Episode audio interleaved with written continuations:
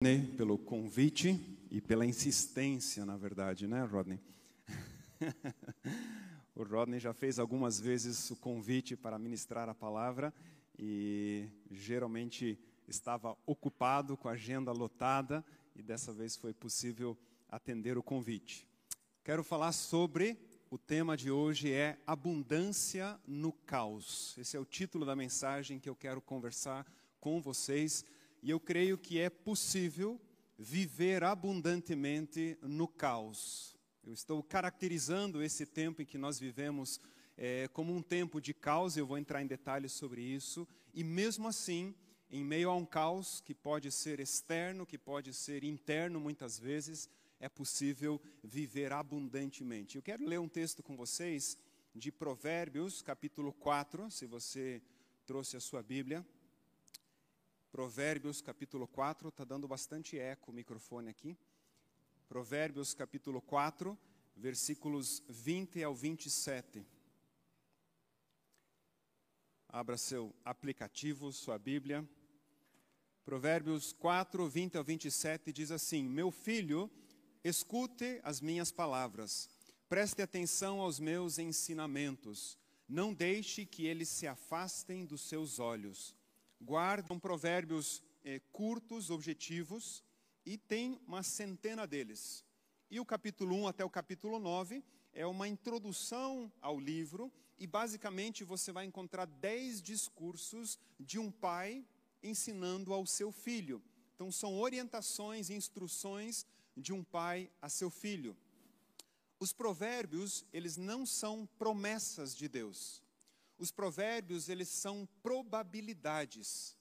Não significa que aquilo que você lê 100% de forma absoluta é assim, ou seja, há uma probabilidade. Os provérbios tratam questões de forma geral, eles não tratam as exceções. Então, na maioria das vezes, se você fizer assim, assim, assado, isso vai ter esse resultado. Então, não é um mandamento, não é uma profecia, e também não é uma promessa, então são probabilidades. Então nós precisamos entender o livro dos Provérbios. E aqui nós temos um dos discursos de um pai falando ao seu filho, e ele vai falando alguns aspectos importantes, a importância de nós guardarmos os mandamentos. Então pensa que nós estamos no contexto da lei, no contexto de Israel, e Salomão, na sua sabedoria, estava ensinando o seu povo a guardar os mandamentos, é, a é, viver de acordo com os mandamentos. Luiz, o microfone está bem ruim, não sei se consegue ajustar isso.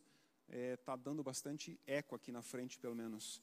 É, a importância de guardar os mandamentos, de guardar os mandamentos no íntimo do coração, e se você guardar os mandamentos, você vai ser bem-sucedido. Nós vemos lá no versículo 22, porque são vida, né, os mandamentos são vida para quem os encontra e saúde para o seu corpo.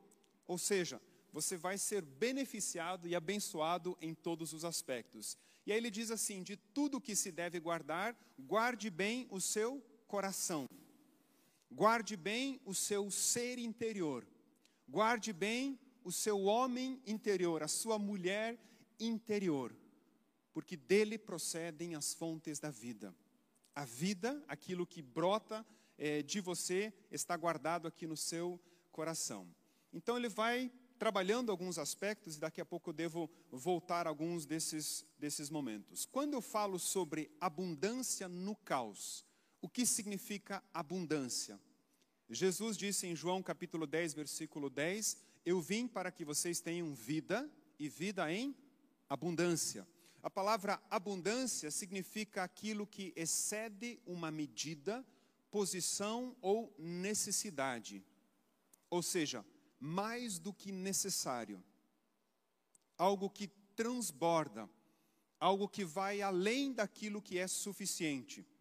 A palavra abundância significa extraordinariamente, superior, excelente, incomum ou seja, quando Jesus diz: Eu vim para que vocês tenham vida e vida em abundância, ele disse de uma forma muito simples e direta: a vida que eu vim oferecer a vocês é uma vida incomum, é uma vida extraordinária, é uma vida superior, é uma vida que excede qualquer necessidade. E quando nós falamos sobre vida em abundância, eu creio que isso tem a ver com, de forma prática, com a restauração da vida original. Ou seja, a restauração daquilo que Deus sempre desejou, planejou para mim e para você. Nós voltamos lá ao jardim do Éden, nós voltamos lá à criação, onde Deus criou os céus e a terra e colocou o homem para dominar, para cultivar, para usufruir da terra. E crescer e se multiplicar e viver em harmonia com Deus, harmonia nos relacionamentos. E a vida abundante acontece, ela começa a partir do momento em que nós vivemos e experimentamos essa restauração da vida original. E ela começa quando nós cremos em Jesus. Quando nós colocamos a nossa fé em Jesus. Por isso que Jesus disse: Eu vim para que vocês tenham vida. E quando nós cremos no Senhor Jesus, o que é que acontece? Nós recebemos a vida de Cristo, a vida de Deus. E ali começa a vida abundante, porque Cristo é abundância, Cristo é a vida abundante. Então você crê no Senhor Jesus, recebe a vida de Cristo, a vida de Deus, e você começa a ser restaurado de acordo com o propósito de Deus, e você começa a ter uma compreensão da eternidade. Somos restaurados, entendemos que viveremos eternamente em Deus, em Cristo. E você começa a entender e perceber que existe algo além do que nós estamos vivendo e experimentando aqui, algo muito maior, algo muito real, algo muito poderoso. A partir dessa restauração, você começa a descobrir e cumprir também, ou deveria pelo menos cumprir, a sua missão nesse mundo. Para os que nos visitam pela primeira vez, você recebe um livro que diz: Você não está aqui por acaso e fala do propósito de Deus, da finalidade pela qual nós existimos nesse mundo. Eu quero dizer a você, e talvez você já ouviu isso muitas vezes, nós não estamos aqui de fato por acaso. Deus criou a cada um de nós de uma forma singular, de uma forma específica, com dons, habilidades, talentos, e tudo isso tem um propósito, tudo isso tem uma finalidade. E na medida em que você cumpre aquilo para o que você foi chamado, você glorifica a Deus, você exalta a Deus, você está alinhado com o propósito de Deus. Então, isso é um pouquinho da abundância. Mas eu falo de abundância no caos. O que é o caos? Em Gênesis capítulo 1, versículo 2, nós lemos que a terra era sem forma e vazia.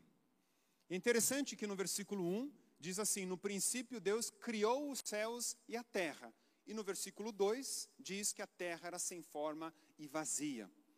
Existe uma teoria que se chama teoria do intervalo, ou seja, há um intervalo entre Gênesis capítulo 1, versículo 1 e Gênesis capítulo 1, versículo 2, onde associa-se a rebeldia, a rebelião de Satanás contra Deus, de Lúcifer contra Deus, e ele gerou esse caos, gerou essa confusão. Essa é uma das teorias que explica a diferença entre Gênesis 1, capítulo 1 e versículo 2. É interessante que a palavra sem forma e vazia, de fato, expressa aspectos de devastação, de bagunça, de desordem.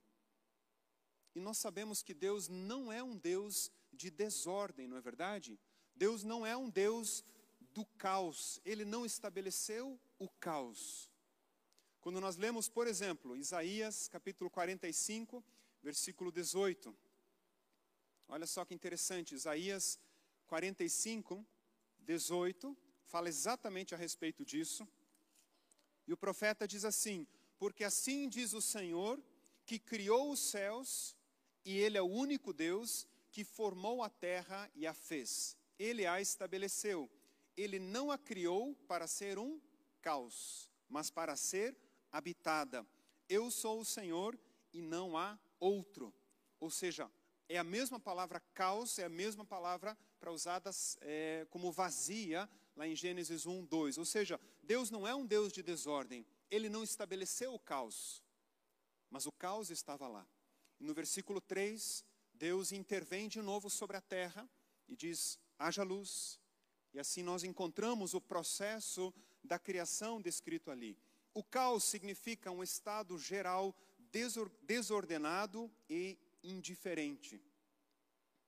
Bagunça, confusão, divisão, relativismo. Qualquer semelhança com os dias de hoje é mera coincidência, não é verdade? De certa forma, nós vivemos um tempo de caos. Nós vivemos um tempo difícil de pós-pandemia, e eu falo pós-pandemia porque não se fala mais tanto em pandemia, embora o vírus ainda esteja presente, nós já vivemos um período pós-pandemia, há um prolongamento, talvez, que nós não sabemos até quando isso se estende. A OMS calcula dois anos pós-pandemia, mas eu não sei se já começou ou se estamos começando, para que as coisas se ajustem um pouquinho melhor. Mas com certeza muitas mudanças acontecendo. E nós não sabemos direito para onde que a coisa vai. Nós sabemos sim que há um caos estabelecido a nível mundial e também a nível pessoal, interior, muitas vezes. E eu creio, eu entendo que a queda ou o pecado em Gênesis capítulo 3 instalou o caos no coração do homem. O caos, ele começa dentro de nós. Ele foi estabelecido no coração do homem. Quando o homem teve um desvio de rota, Deus havia estabelecido uma rota para a humanidade e houve um desvio de rota. Não sei quantos de vocês viram há uns 30 dias atrás, em Goiás, o exército brasileiro soltando alguns mísseis pequenos. Eu vi algumas fotos é, um dos mísseis teve um desvio de rota e caiu no meio de uma plantação é, em Goiás. E é interessante, os mísseis eles são disparados e um deles ele se desvia completamente, graças a Deus, caiu apenas no meio de uma plantação, ninguém se feriu, ninguém se machucou. Mas houve um desvio de rota e a consequência disso pode ser trágica, não é verdade? E o que aconteceu com a humanidade, o que aconteceu com cada um de nós foi de fato um desvio de rota.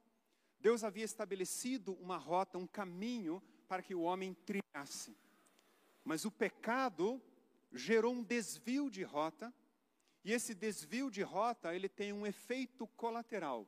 Não sei quantos de vocês lembram, no início da, da pandemia, em 2020, eu preguei sobre efeito colateral e a bondade de Deus.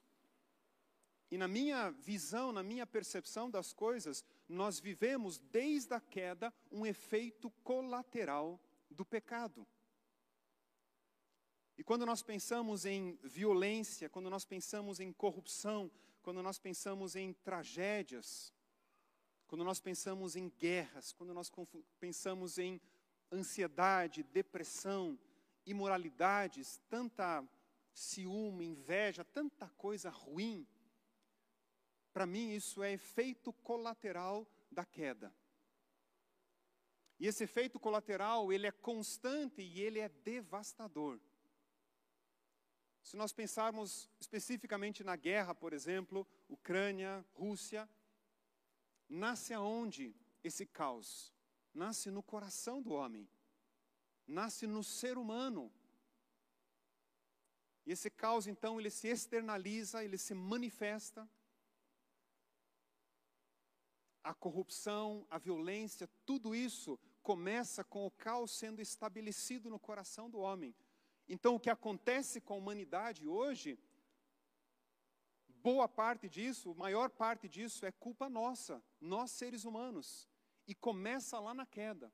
E é interessante porque às vezes nós confrontamos o caráter de Deus, dizendo: por que, é que Deus permite uma guerra? Por que é que Deus permite a violência?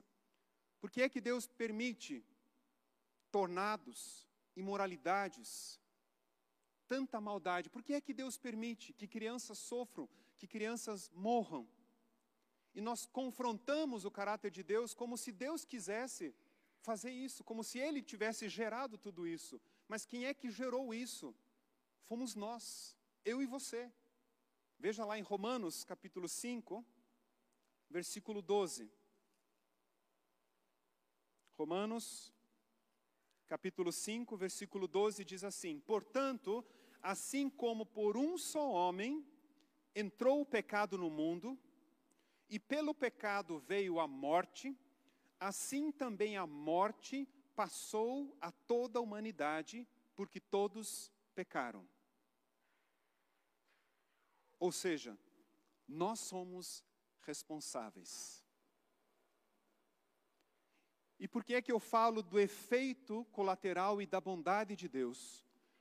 Porque o que acontece é resultado da nossa decisão, é consequência da decisão do homem, mas Deus, na sua bondade, ele intervém. Deus, na sua bondade, ele manifesta graça. Deus, na sua bondade, amou o mundo de tal maneira que deu o seu filho para que todo aquele que nele crê não pereça, mas tenha a vida eterna. Ou seja, houve um desvio de rota de toda a humanidade, estamos sofrendo as consequências, o efeito colateral disso. Mas mesmo com esse desvio de rota, Deus ele intervém com bondade, com amor, com fidelidade, com compaixão. E ele restaura, ele resgata, ele cura. E de repente a gente está no meio de uma multidão e uma pessoa é curada e a gente diz: mas por que, que os outros não são curados? Nós focamos naquilo que não acontece, como se Deus fosse culpado daquilo, e não olhamos para aquele que foi curado, para aquele que foi restaurado.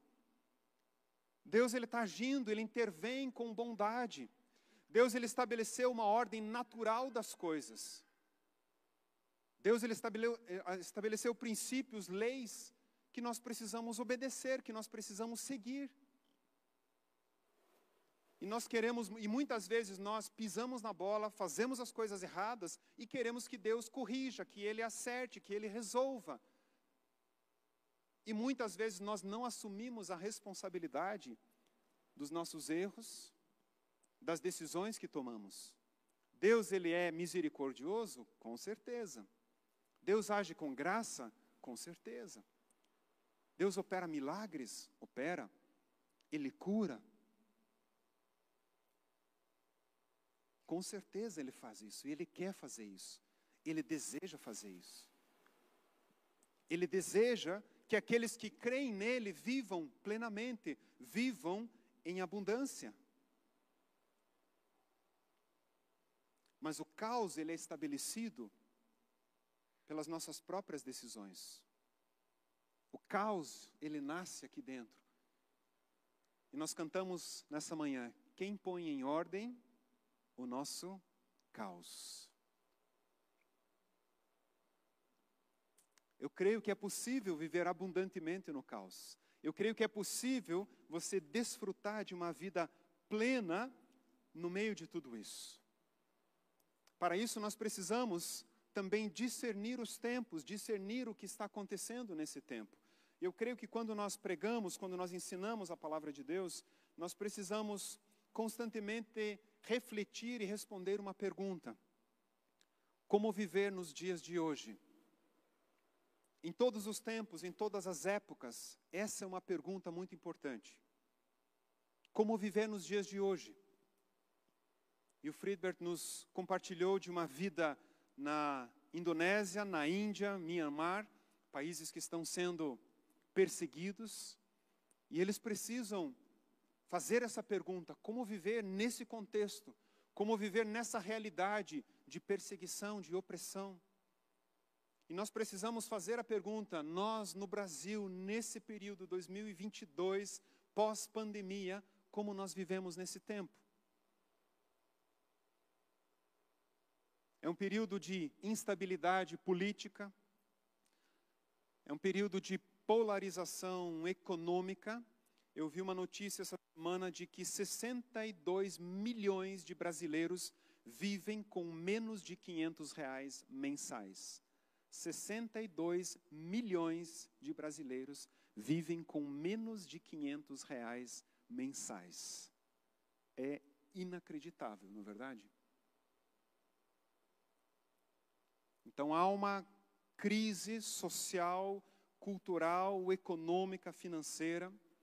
Fala-se em algumas mudanças pós-pandemia. E eu li vários artigos, vários eh, detalhes sobre, sobre, essa, sobre o que eles estão pensando, quais são as principais mudanças que vão acontecer nesse tempo. E é interessante que alguns deles se repetem. Um deles é o desemprego, embora recentemente saiu uma informação de que o desemprego no Brasil diminuiu para 9,8%, a menor taxa desde 2015. Mas a expectativa mundial é de um desemprego muito grande, por causa da economia. Empresas que fecharam, empresas que tiveram reduzir é, o, a quantidade de, de colaboradores. A taxa de desocupados, você tem uma taxa de desemprego e você tem uma taxa de desocupados, também é muito grande. Ou seja, há uma crise nesse sentido. Mudanças com relação ao que chamam de transtornos emocionais. Os transtornos emocionais serão cada vez maiores e cada vez mais frequentes. Estresse, ansiedade, pânico, desespero, depressão e uma série de outros transtornos que estão cada vez mais presentes no nosso meio. A busca por psiquiatras, psicólogos, vai aumentar cada vez mais de profissionais, porque as pessoas não estão conseguindo lidar com as suas questões interiores, as questões do coração, que agravaram nesse período da pandemia. Saúde física, há uma alteração, uma mudança muito grande com relação à saúde, ou seja, uma piora na saúde física. De 2006 a 2018, a taxa de obesidade no Brasil sem pandemia aumentou 67,8%, sem pandemia. E a expectativa é de que, com a pandemia, isso se torne um problema gravíssimo na sociedade. Muitos problemas na área da saúde. Mudanças que vêm pela frente, trabalho remoto, já estamos nos acostumando a isso jornadas híbridas, presencial, em casa, é, misturado, um aumento exponencial do EAD, cada vez mais, o ensino à distância estará presente, uma transformação digital muito forte, existe uma aceleração na economia, e-commerce, metaverso, é, desenvolvimento de novas tecnologias, tudo interligado, tudo interconectado. Então há mudanças muito grandes nesse sentido. E uma das coisas que me chamou a atenção também é a valorização dos momentos. Ou seja, o isolamento ele gerou esse desejo de é, apreciar ou aproveitar é, cada momento das nossas vidas seja individual, seja coletivo, seja de uma forma superficial, mais profunda, as pessoas estão cada vez mais conscientes do valor de cada momento da sua vida. Ou seja, há uma valorização desse momento aqui, há uma valorização do tempo em família, há uma valorização de amizades, isso é algo precioso, não é verdade? Isso é algo muito bom. E como igreja nós podemos proporcionar muito disso. Então nós vivemos um tempo de mudanças. E as mudanças, elas vêm forte pela frente, e se nós não soubermos como lidar com isso, como administrar isso, nós vamos sofrer gravemente. Eu quero trabalhar quatro aspectos com vocês de como viver abundantemente no caos. Como que você pode desfrutar disso? E o primeiro aspecto eu coloco como reconstrua ou consolide a sua identidade. Algumas pessoas precisam reconstruir a sua identidade porque a identidade delas está bagunçada, ela está confusa. Elas não sabem quem elas são, elas não sabem em quem acreditar, elas não têm referência. Elas estão perdidas, elas estão confusas e o caos está instalado na mente e no coração. Então, alguns precisam reconstruir a sua identidade, outros precisam consolidar a sua identidade. Já compreenderam quem elas são, já sabem quem elas são, mas elas precisarão consolidar isso cada vez mais. Porque vêm desafios, as mudanças são muito grandes. Crises podem aparecer a qualquer hora à sua volta. E se você estiver com a sua identidade consolidada, construída, bem construída, você lidará bem com tudo que vem pela frente. Nós cantamos sobre isso também. Eu sou quem dizes que eu sou. E é muito importante isso, entendermos que nós somos aquilo que a Bíblia diz que nós somos. Nós somos aquilo que a palavra Deus, de Deus diz que nós somos. É interessante porque nós temos muitas vezes problemas em enxergar a nós mesmos, ou enxergar de forma correta a nós mesmos. Pergunto a você, como é que você se vê? Se você tivesse que descrever quem você é, como você é, como você descreveria? É interessante porque nós temos uma dificuldade em falar bem de nós mesmos. Imagina que você está numa entrevista de emprego e você deve falar sobre todas as suas habilidades e características. É difícil, não é verdade? Porque soa muitas vezes como soberba, soa como orgulho, não é verdade? Então, se eu falar as minhas qualidades ou as qualidades que eu acho que eu tenho, né? Às vezes a gente acha que tem algumas qualidades, mas a gente não, não as tem. Mas é difícil falar de nós mesmos. Então, muitas vezes, nós temos uma visão de nós mesmos negativa, uma visão de nós mesmos limitada, uma visão de nós mesmos ruim. Eu lembro de ter falado sobre isso já no Novo Testamento, quando a Bíblia fala, quando Paulo escreve as cartas dele à igreja, e ele se refere aos irmãos na igreja, a palavra que Paulo mais utiliza, ou a que mais descreve, o cristão, o filho de Deus no Novo Testamento é santos. E mesmo Paulo escrevendo para algumas igrejas que tinham uma série de problemas, problemas de divisão, como a igreja de Corinto, divisão, havia imoralidade entre eles, havia uma série de problemas, e Paulo se direciona a eles como santos. E essa, meus queridos, é a visão de Deus sobre nós. Quando Deus ele nos enxerga, quando Deus olha para nós, ele nos vê como santos. Ele nos vê puros. Nós cantamos escolhido, perdoado. Nós somos amados por Deus. E porque como que isso funciona? Quando você creu no Senhor Jesus, quando você colocou a tua fé nele, você recebeu a vida de Cristo, não é verdade? Cristo vive em você. Paulo escreve em 1 Coríntios 6,17: aquele que se une ao Senhor é um espírito com Ele. Ou seja, você se tornou um só espírito com Deus, você foi colado, você foi unido a Deus, e você agora está escondido em Cristo. Você recebeu a natureza de Cristo, você recebeu a vida de Cristo. E quando Deus nos enxerga, Ele nos vê aonde? Em Cristo. E talvez você diga, mas eu ainda tenho tantas limitações, eu tenho tantas falhas, eu tenho pensamentos negativos, eu tenho uma série de coisas. E você se condena por causa disso. Mas você está em Cristo. E pelo fato de você estar em Cristo, Deus ele olha para você e vê santidade, pureza, bondade, amor, liberdade, alegria. Essa é a visão que Deus tem de nós mesmos. Efésios 1,4 diz que em amor Deus nos predestinou, ou seja, de antemão, antes da criação, antes da fundação do mundo, Deus nos escolheu em Cristo, nele, para sermos santos e irrepreensíveis na presença dele. Ou seja, Deus já estabeleceu isso antes da fundação do mundo, ele já definiu o que ele faria. Ele definiu que em Cristo Jesus você seria santo e irrepreensível. Então precisa acontecer algo muito importante nas nossas vidas. Nós precisamos mudar a visão de nós mesmos, de como nós nos enxergamos.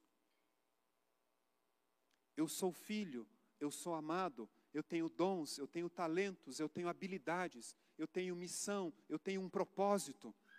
A minha vida tem significado. Por quê? Porque eu estou em Cristo, porque Ele me deu vida e a vida dele. Então, o primeiro ponto é reconstruir a sua identidade. Se você não crê nisso, se você nunca entendeu isso, você precisa reconstruir e entender quem você é em Cristo. Ou você precisa consolidar isso. Você precisa ler a palavra de Deus, ler o Novo Testamento com essa visão, com essa perspectiva de que você é filho, de que você tem um propósito, um chamado, e consolidar e fortalecer isso na sua vida. Esse é o primeiro aspecto. Por quê? Porque a sua identidade, a forma como você enxerga a si mesmo, vai afetar diretamente todas as áreas da sua vida. Como você se relaciona com Deus, como você se aproxima dele, como você se relaciona no casamento, como você lida com os negócios, com as intempéries, com os altos e baixos. Se você entende que você é filho, você vai enfrentar cada situação com regularidade, sem oscilar muito. Buscando em Deus promessas, buscando em Deus a verdade, a palavra. Então, reconstrua ou consolide a sua identidade. O segundo aspecto de como viver abundantemente no caos. Cuide de si mesmo e do próximo integralmente. Interessante que, pós-pandemia, existe um aumento significativo no cuidado do próximo. Os números assim são 800%, há um, números assim exagerados, ou seja, cresceu demais o cuidado do próximo, a preocupação com o próximo, ajudar, cuidar, ter um olho para o próximo. Isso é fantástico, isso é maravilhoso. Mas esse cuidado, na minha visão, na minha percepção, ele precisa ser um cuidado integral. Jesus vai dizer, vai ensinar: ame a Deus de todo o coração e ame o teu próximo como você ama você mesmo. E eu creio que nós podemos entender que há uma ideia de cuidado integral, como que você ama, como que você cuida de si mesmo ou deveria cuidar de si mesmo, de forma integral. Espírito, alma e corpo nós não vamos entrar em muitos detalhes nisso, mas a Bíblia nos mostra, a Bíblia nos permite entender que nós somos três partes, mas existe uma confusão nesse sentido, porque essa separação ela é didática. Então eu ensino sobre espírito, alma e corpo, que são três partes, mas elas estão perfeitamente integradas, ligadas. Está tudo conectado, está tudo ligado. Elas não são separadas, elas são separadas apenas didaticamente. Mas na prática, no dia a dia, tudo é uma coisa só e tudo afeta a sua vida. Se você não está bem fisicamente, isso afeta as suas emoções, a sua mente, afeta a sua conexão com Deus. Se você não está bem com Deus, se não há uma intimidade com Deus, isso afeta as suas emoções, os seus pensamentos. Se você não cuida da sua alma, não cuida do seu coração, se você não guarda o teu coração, isso afeta todo o teu ser. Ou seja, está tudo muito interligado, interconectado. Então eu preciso cuidar bem de mim mesmo, cuidar integralmente de mim mesmo e ter um olhar integral para o próximo. O relacionamento das pessoas com Deus é importante. Talvez você tenha muitas amizades, muito, muitos relacionamentos e você desfruta desse relacionamento. Você é abençoado, você é beneficiado nessa relação. Mas talvez você nunca converse sobre coisas espirituais com ela. Saiba que é importante. É importante você cuidar das emoções. É importante você cuidar da saúde, das necessidades. E as pessoas vêm lá em casa pedir coisas e devem pedir na sua também. Principalmente o gás. O gás está um preço absurdo, vem lá em, as pessoas vêm lá em casa, tem dinheiro para comprar gás? Estamos desde o dia 7 do tal dia, só fazendo fogo com lenha e nós não temos condição de comprar gás. E muitas pessoas vindo pedir gás, cesta básica, uma série de coisas, são coisas importantes, são necessidades, mas o cuidado ele deve ser além disso, ele deve ser maior do que isso. O cuidado integral envolve todo o ser, espírito, alma, corpo, o casamento, a relação dela com os filhos, as finanças. E as pessoas, elas precisam de ajuda em todos os aspectos hoje. E de forma prática, o que é que você tem? Que conhecimento você tem? O que, que você já aprendeu que você poderia ajudar? Nós temos uma carência, nós temos uma necessidade muito grande nos dias de hoje de capacitação. É impressionante isso, porque vivemos uma era da informação, na é verdade? Tem muito conhecimento, tem muita informação disponível, mas as pessoas estão sedentas de capacitação. Elas querem capacitação para a sua vida pessoal, elas querem capacitação para o seu trabalho, elas querem conhecimento. E o que é que eu e você temos para oferecer, para ajudar em todos os aspectos? Então, o segundo ponto para vivermos abundantemente no caos é cuidar bem de si mesmo e do próximo de forma integral. E começa com você.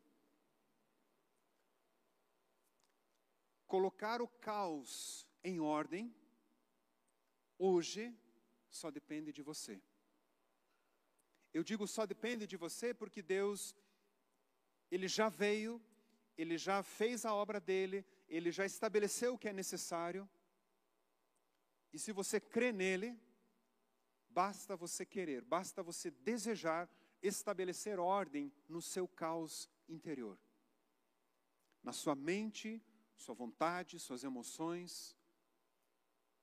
Você pode colocar em ordem a sua vida. Você pode colocar em ordem todas as áreas da sua vida. E na medida em que você estiver vivendo isso, estenda isso, ofereça isso a quem está à sua volta.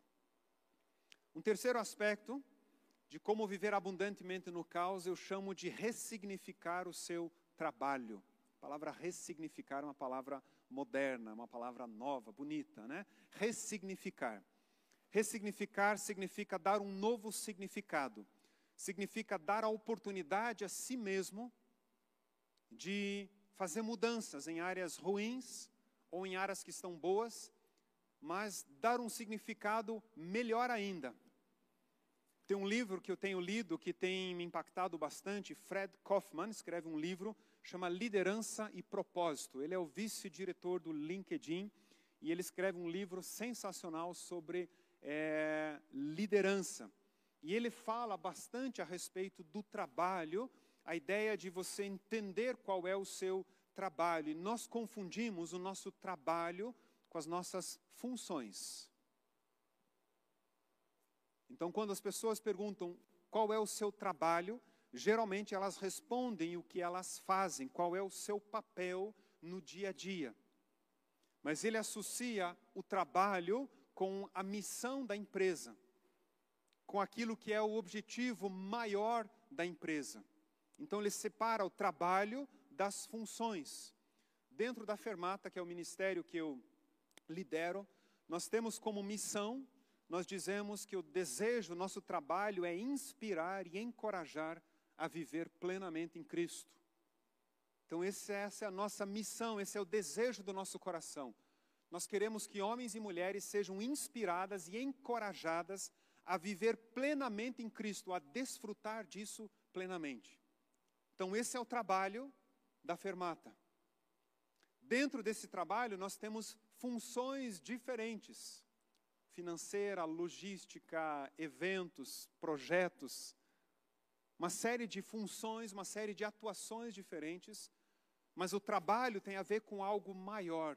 Então, ressignificar o teu trabalho tem a ver com a sua missão, com o propósito de sua vida, de sua existência. E nós estamos muitas vezes tão habituados a viver num mundinho limitado, onde nós pensamos que o único objetivo é sobreviver e, se der certo, ter lucro ainda. Mas existe algo além disso. E ali onde você está, a sua empresa, o seu negócio,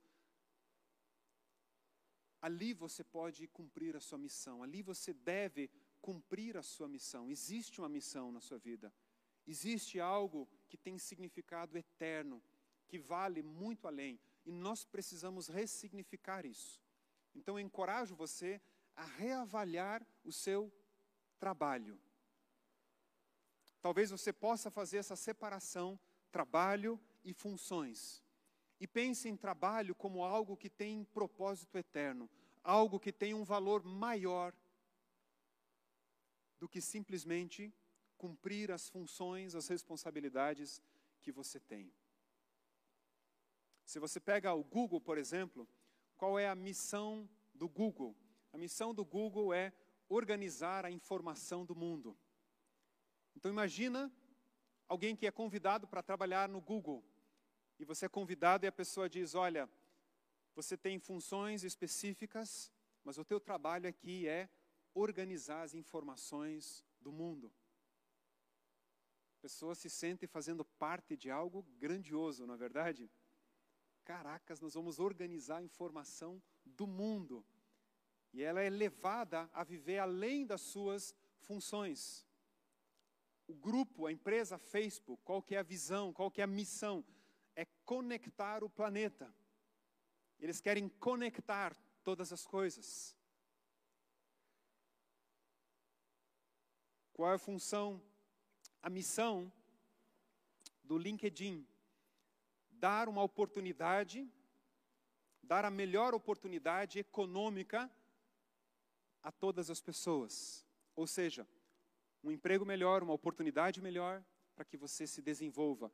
E essas empresas que crescem de forma acelerada, elas têm uma missão muito clara, muito objetiva e levam as pessoas que trabalham com elas a um propósito, a uma dimensão maior do que simplesmente cumprir o seu papel, a sua missão no seu dia a dia. Então, ressignifique o seu trabalho.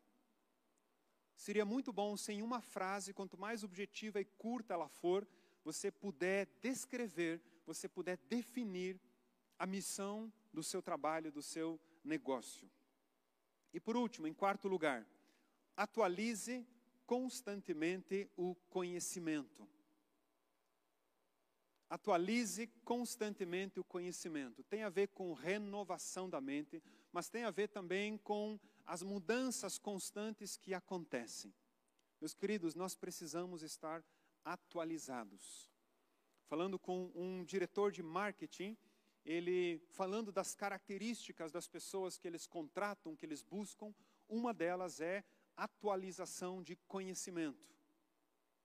Então, quem trabalha no marketing, quem trabalha nesse contexto, precisa estar atualizado, familiarizado constantemente com novas ferramentas, com novas ideias, com o que está acontecendo, com tendências. Então, ele precisa estar constantemente atualizado. E graças a Deus nós temos hoje a oportunidade, o privilégio de conhecer tantas coisas, de aprender. Então, meus queridos, nunca deixe de aprender. Uma frase do Liderança e Propósito, ele diz: aquele que deixa de aprender hoje, quem deixa de aprender hoje, deixa de liderar amanhã. Então, jamais deixe de aprender. Leia, estude. E infelizmente o nosso estudo hoje em dia, ele é muito superficial. Nós estudamos pelo Instagram, pelo TikTok, pelo Facebook, pelas notícias que passam correndo na nossa tela. E esse é muitas vezes o conhecimento, o estudo que nós temos. As informações em abundância, mas superficiais. Temos uma série de informações, mas nós não aprofundamos. E é necessário aprofundar, é necessário estudar. É tão legal quando alguém traz uma palavra sobre a sua vida, uma palavra profética, uma palavra de encorajamento, de inspiração, e você se sente abençoado por isso. Mas a minha experiência é de que não há nada mais poderoso de que você mergulhar propriamente na palavra e descobrir direto na palavra, pelo Espírito Santo, ele trazendo coisas ao teu coração, falando a você. É algo poderosíssimo, mas nós precisamos nos submeter a isso, precisamos buscar isso de todo o coração. Então, repetindo os quatro aspectos para vivermos abundantemente no caos: reconstrua ou consolide a sua identidade. Segundo lugar, cuide de si mesmo e do próximo integralmente. Terceiro, ressignifique o seu trabalho. E em último lugar, em quarto lugar, atualize constantemente o conhecimento. Com certeza tem muito mais coisas a dizer, a falar sobre vida em abundância no caos. Mas eu queria que você entendesse que é possível, que você não está sujeito ao caos, que você não está destinado a viver o caos, seja interiormente, seja exteriormente. Recentemente nós ouvimos uma palestra e fizemos um estudo ou uma discussão sobre isso. Um pastor americano, ele fala, o tema da mensagem é expandir a capacidade de caos, incertezas e dor. E ele trabalha algo sensacional, ele diz que nós precisamos aprender a expandir, ou seja, a aumentar a capacidade de lidar com o caos, com a dor e com as incertezas. Por quê? Porque nós não estamos livres delas, não é verdade? Nesse mundo, 1 João 5,19 diz assim: Sabemos que somos de Deus e que o mundo inteiro jaz, perece, permanece no maligno. Ou seja, enquanto nós vivermos essa ordem do mundo, haverá caos, incertezas e dores. E nós precisamos aprender a aumentar, a expandir a capacidade de lidar com caos, incerteza e dores. Isso quando nós buscamos essa abundância, essa plenitude que nós encontramos em Cristo Jesus. Amém? Quero chamar a equipe de uma só voz que vem aqui à frente. Enquanto eles tocam, eu queria orar com vocês. Sentados mesmos, feche o teu olho por um instante. Eu não sei o nível de caos que você tem vivido. Talvez ele seja bem superficial. Talvez o teu caos interior seja tranquilo, você está administrando bem. Talvez você esteja desesperado dentro de você. E muitas pessoas, elas conseguem mostrar exteriormente, aparentemente, que elas estão bem. Muitos têm essa capacidade de aparentar que está tudo bem. Mas o coração está uma desordem, o coração está um caos, a vida está um caos. A intimidade com o Senhor está um caos. O casamento, as finanças, os negócios, os sentimentos estão embaralhados, confusos. E eu quero orar por você. Eu vou orar para que Deus opere de forma extraordinária. E eu creio que Ele é poderoso para fazer isso. Então, deixa o Espírito Santo colocar ordem nesse caos.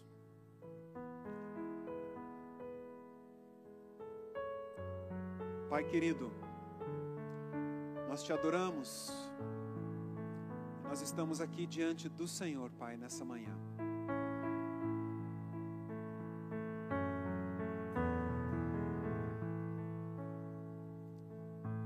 Tua palavra diz que a terra era sem forma e vazia mas o Espírito de Deus, ele pairava sobre a face do abismo. E quando o Senhor disse: haja luz, a desordem começou a se tornar ordem, a desorganização começou a se transformar em organização, a confusão começou a se transformar em clareza. As coisas começaram a ter propósito, sentido, significado. Uma rota foi estabelecida, um propósito foi estabelecido. Obrigado, Pai, que o Teu Espírito paira sobre as nossas vidas. E eu declaro a paz, eu declaro a ordem, Eu declaro a restauração, a transformação no espírito, na intimidade com o Senhor, Pai. Eu oro, Pai, por essa reconstrução da identidade no Senhor, Pai. Que aqueles que estão com a sua identidade ferida, destruída, machucada, que eles ouçam a tua voz, eles ouçam a voz do teu espírito, eles sintam no seu coração o amor que vem do Senhor. Eles sintam, Pai, o Senhor dizendo que eles são santos, que você é santo, que você é um filho amado, que você é uma filha amada. Eu creio que, Pai, Deus está dizendo para alguns de vocês: Meu filho, eu te amo, eu sou teu pai, eu tenho alegria em você, eu te criei dessa forma, eu fiz assim, eu fiz você assim, exatamente como você é, desse mesmo jeito que você é. Eu te criei, eu te fiz dessa maneira. E fiz por um propósito. Fiz porque eu amo você, fiz porque eu tenho alegria, eu tenho satisfação, eu tenho prazer na sua vida. Espírito Santo, eu oro por essa reconstrução da identidade. Toca profundamente, Espírito Santo. Faz esse milagre nos corações. Eu oro eu oro para que o caos seja dissipado no espírito, na alma. Aqueles que estão desesperados, aqueles que estão ansiosos, aqueles que estão atormentados. Eu oro em nome de Jesus. Que o caos dissipe. Eu oro para que todo espírito de confusão, de engano,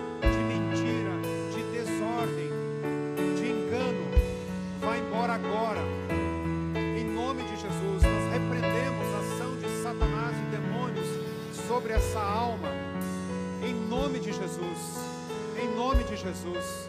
Eu oro por liberdade no espírito e na alma. Satanás, nós repreendemos a tua obra. Nós repreendemos a tua influência, nós repreendemos a tua ação sobre cada um que está aqui, aqueles que estão nos ouvindo.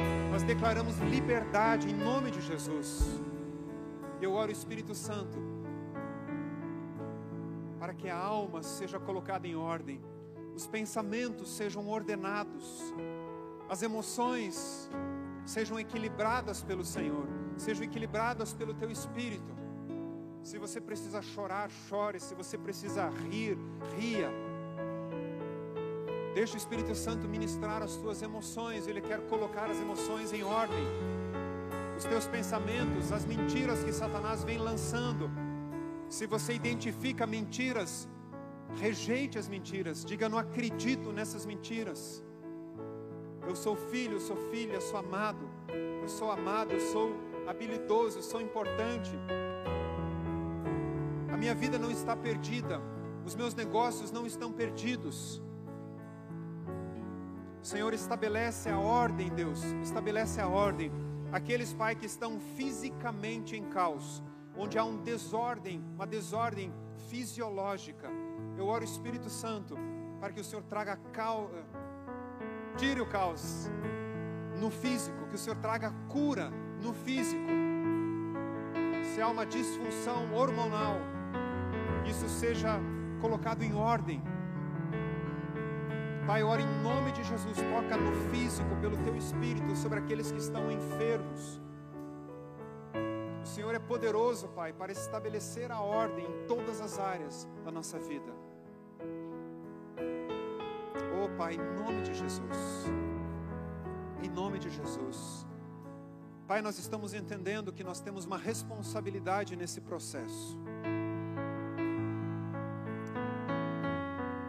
Eu oro, Pai, para que pela tua graça o Senhor nos encoraje a tomar decisões sérias e comprometidas com o Senhor, com a tua palavra, de cuidar bem de nós mesmos e de cuidar bem do próximo, daqueles que estão à nossa volta no dia a dia.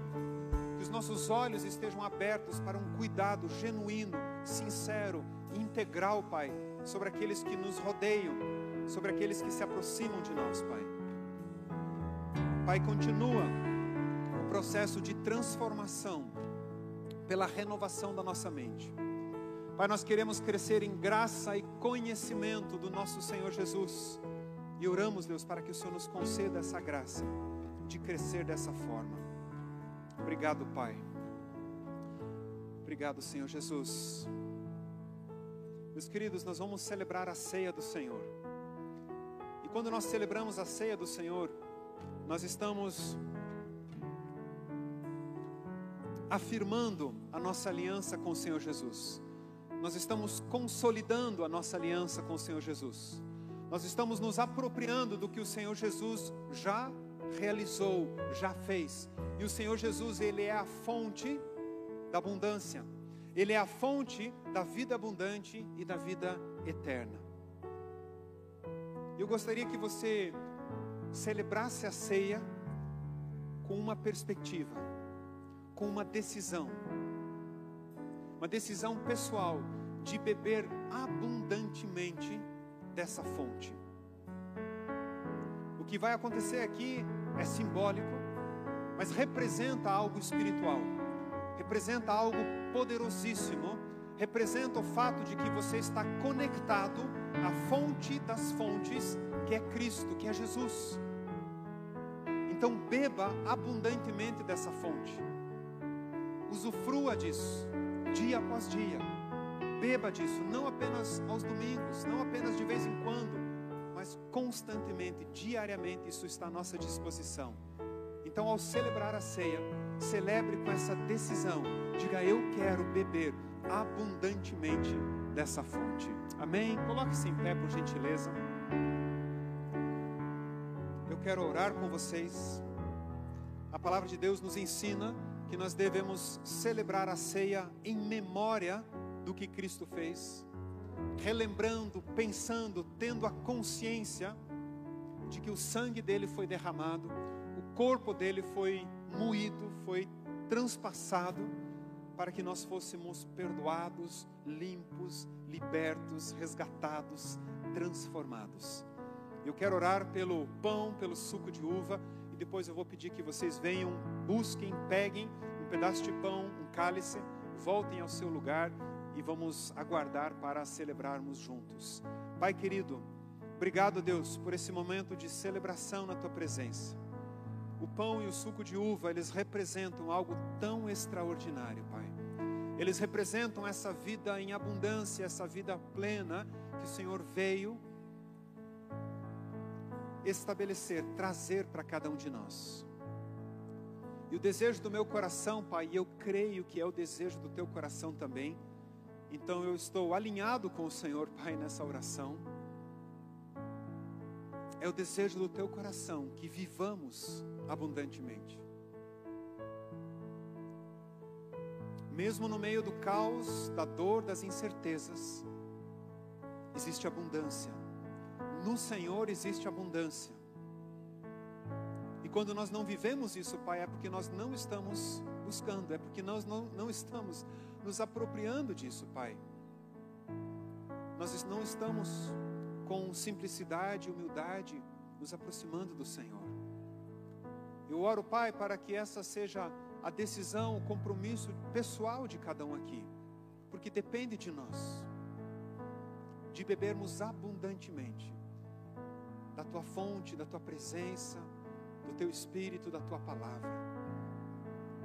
Pai, nós abençoamos o pão, o suco, consagramos ao Senhor, Pai, como símbolos da nossa aliança, como símbolos da nossa conexão contigo, Pai. Em nome de Jesus. Por gentileza, você pode se aproximar, nós temos algumas mesas. Pega um pedaço de pão, pega um cálice. Depois você volta para o seu lugar, você pode sentar e aguardar para nós comermos juntos. Me perdi,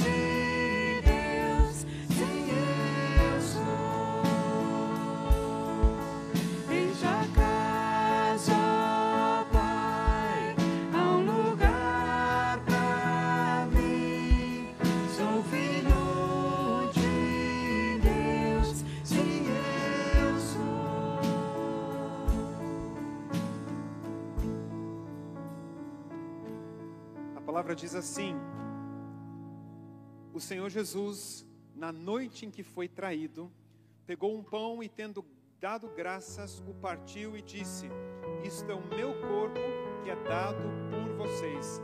Façam isso em memória de mim. Vamos comer o pão juntos.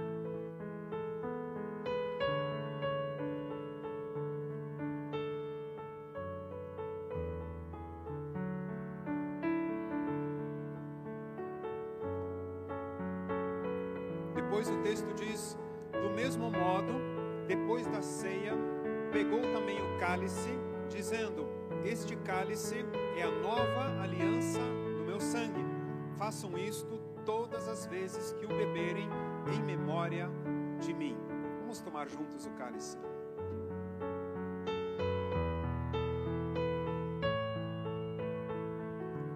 Meus queridos, isso representa nossa conexão, a nossa intimidade com o Senhor.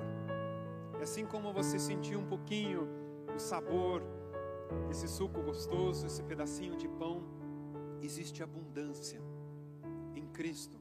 Existe abundância no reino, existe abundância em Deus. E cabe a nós buscar isso. Cabe a nós viver dessa forma. Pai querido, obrigado, Deus, por cada homem, cada mulher, cada família aqui representada, cada negócio aqui representado. Pai, concede a tua graça, Deus. Opera, Pai, de forma extraordinária. Intervenha, Pai, com a sua bondade. Ali, Pai, onde pessoas têm experimentado o efeito colateral do pecado. Pai, entra com a bondade, entra com abundância, entra com restauração, entra com transformação, entra com vida, Pai. Eu oro em nome de Jesus. Eu oro em nome de Jesus, Pai, para que seja um tempo de abundância. Que cada um aqui, Pai, viva um tempo precioso, melhor do que tem vivido até agora, de crescimento, de abundância, de prosperidade no Senhor, pela tua palavra, no teu espírito, Pai. Eu oro isso em nome de Jesus. Amém. Amém. Que o Senhor abençoe a tua vida, o teu domingo. Dá um abraço na pessoa que está aqui com você. Uma semana abençoada.